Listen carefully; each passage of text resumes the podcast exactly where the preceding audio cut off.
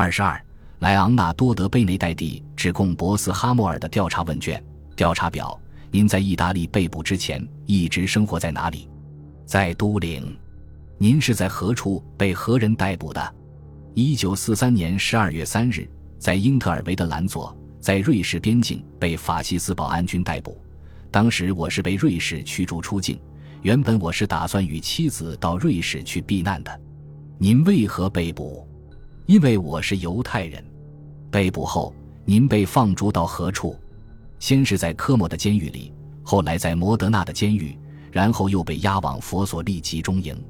您在卡尔比的佛索利警方的临时性集中营里待过吗？如果情况是如此，您是何时又是从何处被押送到那里的？您在那里待了多久？在佛索利的营地逗留时间，从一九四三年十二月二十一日至一九四四年二月二十一日。您和您的难友们在那里的待遇如何？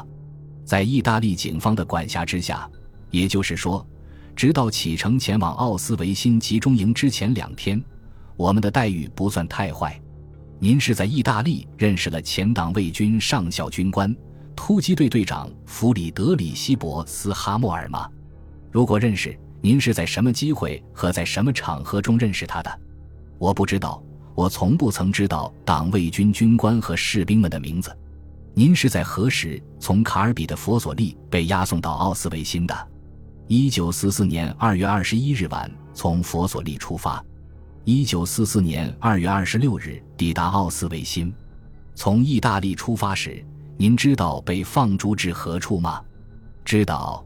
是去奥斯维辛，被放逐之前，您是否知道被押送的犹太人会受到死亡的威胁，或者至少您害怕会死吗？我知道的很清楚。如果是如此，那您是怎么得知的？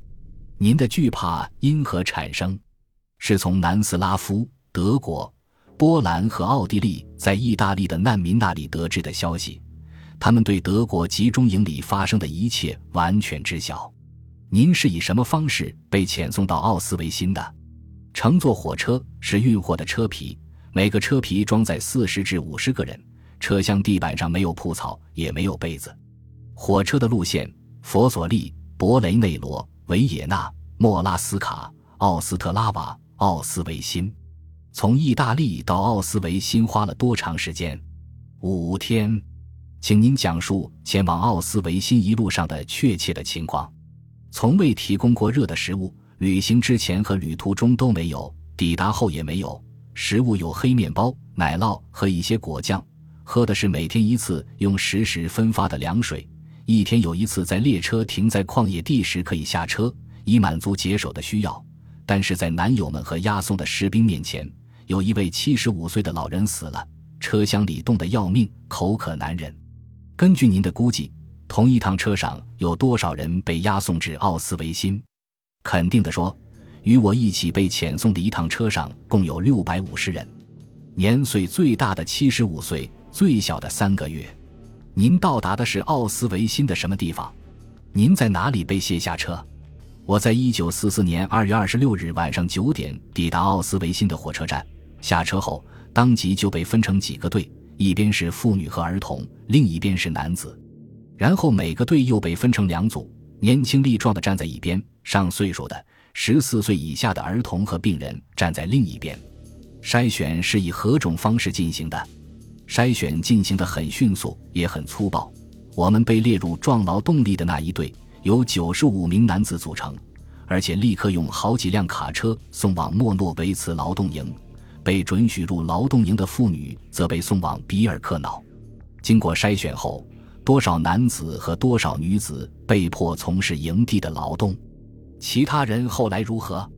九十五名男子和十二名妇女从事营地劳动，其他人都立刻被带往比尔克瑙毒气室，当晚就窒息而死。获准从事劳动的九十五名男子和十二名女子中，战后重返意大利的分别是八名男子和四名女子。发给您在奥斯维辛集中营的囚犯编号是多少？十七万四千四百八十九。您是在何时何地得知在奥斯维辛的犹太人的遭遇的？从一九四二年冬至一九四三年，我是在救助到意大利避难的外国犹太人组织里行医期间得知的。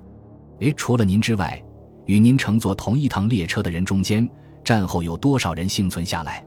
七男四女。B，请您指明您所认识的可能的幸存者的名字和地址。普里莫莱维博士，都灵，乌贝托国王大街七十五号。阿尔多莫斯卡迪博士，比萨，阿尔诺和沿河大道，博奇街二号。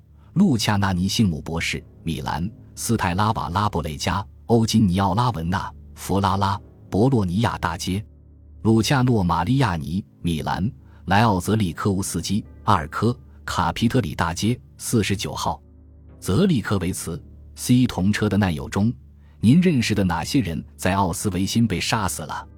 约兰达德贝内代蒂阿尔巴人。弗朗科萨切尔多蒂那不勒斯人。雷纳多奥尔托纳。都灵人。圭多梅利，摩德纳人。马里奥莱维，工程师。米兰人，协同妻子和女儿。朱塞佩，路利亚都灵人。圭多瓦拉布雷加，都灵人协同妻子。恩里科马拉亚尼，威尼斯人协同妻子儿子父亲母亲和两个表姐妹，克鲁克斯曼维也纳人，伊斯拉艾尔和妻子萨拉耶夫人西格拉。卡比利奥、瓦拉布雷加一家、热那亚人、马乔雷巴萨尼一家、乌迪内人、拉文纳一家、弗拉拉人、特德斯科一家、威尼斯人。本集播放完毕，感谢您的收听，喜欢请订阅加关注，主页有更多精彩内容。